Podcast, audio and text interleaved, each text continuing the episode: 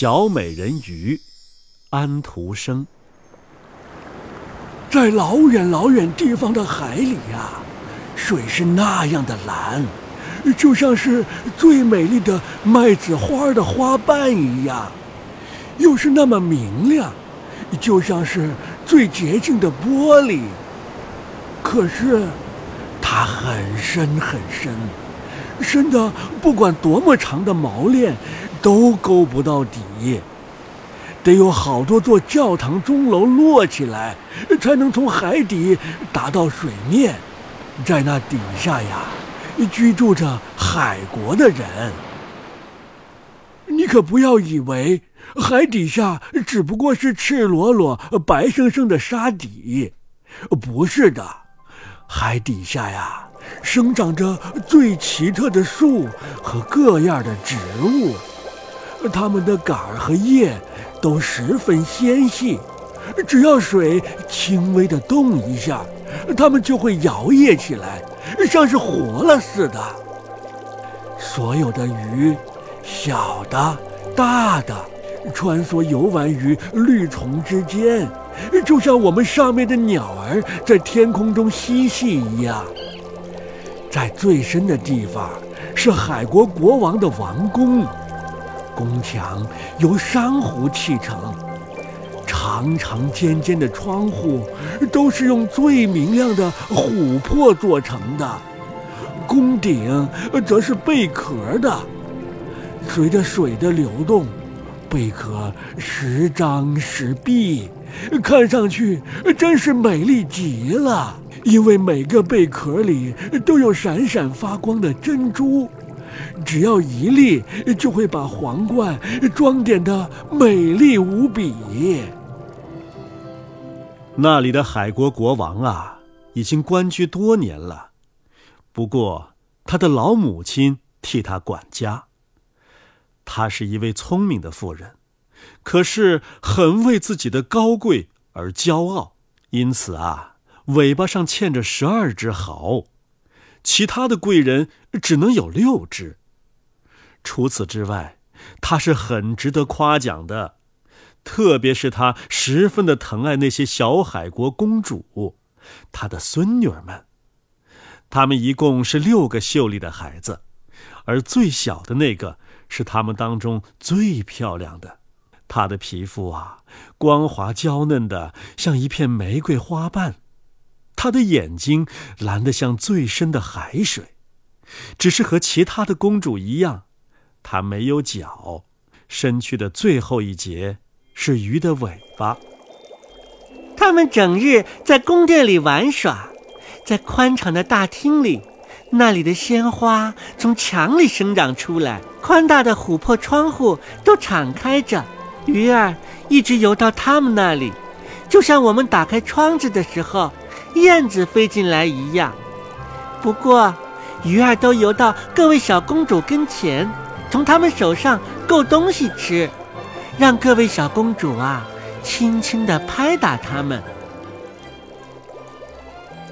王宫外面有一座大花园，里面长着火红和湛蓝的树，果子像金子似的闪着光。花儿总是摇曳着花枝和叶子，就像一簇簇熊熊的火。地上是最精细的沙，可是是蓝色的，就像灵光一样。下面是一片奇妙的蓝色世界，不禁令人以为自己是高高的站在天空之中，而不是在海底。眼中便只有头上和脚下的天，可以看到太阳。太阳像一朵紫花，它的光球射出的光啊，泻满了四处。每位小公主在花园里都有一小块地，可以按照自己的愿望栽种。有一位公主把她的花园布置成鲸的形状。另一位觉得自己更喜欢把花园布置成一条小人鱼，可是最年轻的那位公主把她的花园布置成球形，像太阳一样，种的全是像太阳的那种发射着赤红颜色的花儿。他是一个很奇特的孩子，安静，喜欢冥想。他的众位姐姐把他们从沉船里得到的各种各样奇异的东西拿来布置花园，而他呢，除了玫瑰红的花之外，只要了一座大理石雕塑。这是一个很美丽的男孩，是用白色明亮的大理石雕成的，是在一艘船遇难时落到海底的。他在石雕旁边啊，种了一株玫瑰红的垂柳。柳树长得很茂盛，鲜嫩的枝叶垂过了雕塑，又朝着蓝色的沙底垂落下来，柳影呈现出紫色，和柳枝一样来回摇曳着，看上去就好像树梢和树根在嬉戏，互相亲吻一样。他最大的快乐，莫过于听讲上面人类世界的事儿了。老祖母得讲他所知道的一切。船、城市、人和动物，令他觉得最奇异的是，在地面上，花儿会散发出香味儿，海底的花却没有香味儿。树林是绿的，树枝间可以看到的那种鱼儿会高声地唱着歌，令人十分开心。老祖母说的鱼，就是那些小鸟，不这样说。他就听不懂，因为他们没有见过鸟。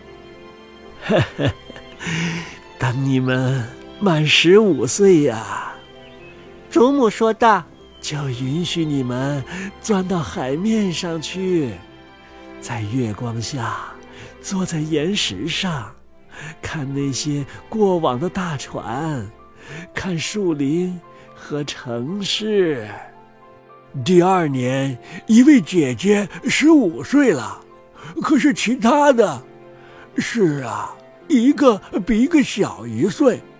他们当中最小的那个，还要等整整五年才能从海底游上来，看看我们这里是什么样子。不过，他们每一位都答应讲他们第一天都看到了些什么。又觉得什么是最美的？因为呀，他们的祖母给他们讲的不够，他们要知道的事很多很多呢。没有谁比最小的那位公主渴望的更厉害了。正是她，要等的时间最长。